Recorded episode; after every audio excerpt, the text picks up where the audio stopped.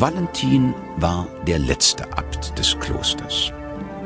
Die Erscheinung, die sich so oft wiederholt, dass ersterbende Geschlechter und Institutionen vor ihrem völligen Erlöschen noch einmal in altem Glanze aufblühen, wiederholte sich auch hier und die mehr denn 30-jährige Regierung des Abtes Valentin bezeichnet sehr wahrscheinlich den Höhenpunkt im Leben des Klosters überhaupt.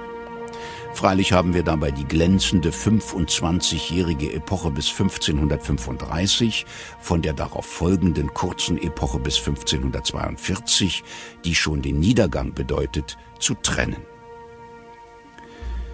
Wir sprechen von der Glanzepoche zuerst.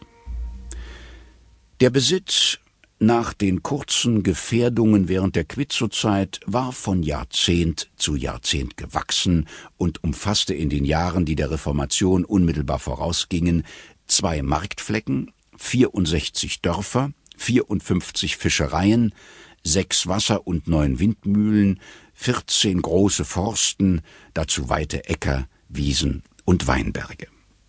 Jeder Zweig des Betriebs stand in Blüte, die Wolle der reichen Schafherden wurde im Kloster selbst verarbeitet und die treffliche Wasserverbindung mittelst der Seen in die Havel und mittelst der Havel in die Elbe sicherte dem Kloster Markt- und Absatzplätze.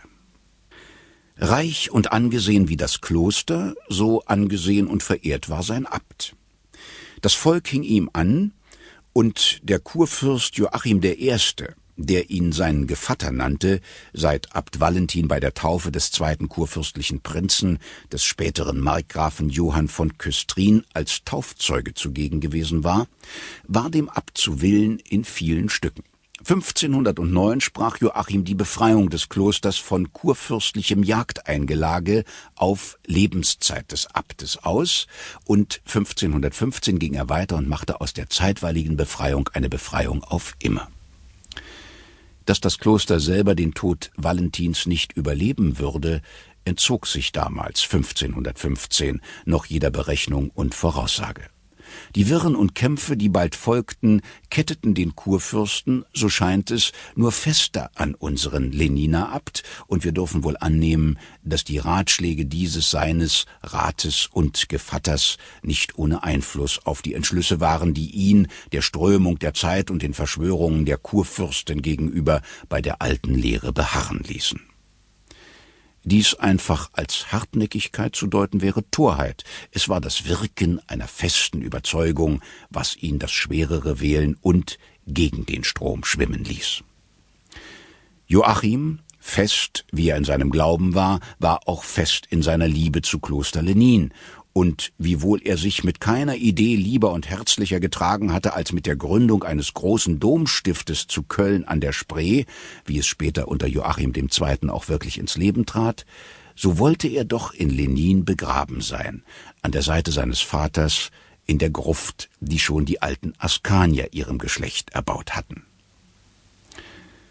Und unser Leniner Abt, wie er all die Zeit über der Vertraute seines Fürsten war, so war er auch der Vertrauensmann der Geistlichkeit und der zunächst Auserwählte, als es galt, den mönchischen Lärmen zu beschwichtigen, der in dem benachbarten Wittenberg immer lauter zu werden drohte.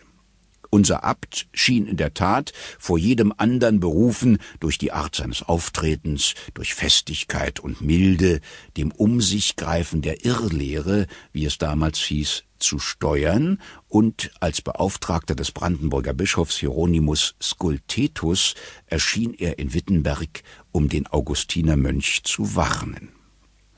Sein Erscheinen scheint nicht ohne Einfluss auf Luther geblieben zu sein, der nicht nur seinem Freunde Spalatinus bemerkte, wie er ganz beschämt gewesen sei, dass ein so hoher Geistlicher, der Bischof, einen so hohen Abt so demütig an ihn abgesandt habe, sondern auch am 22.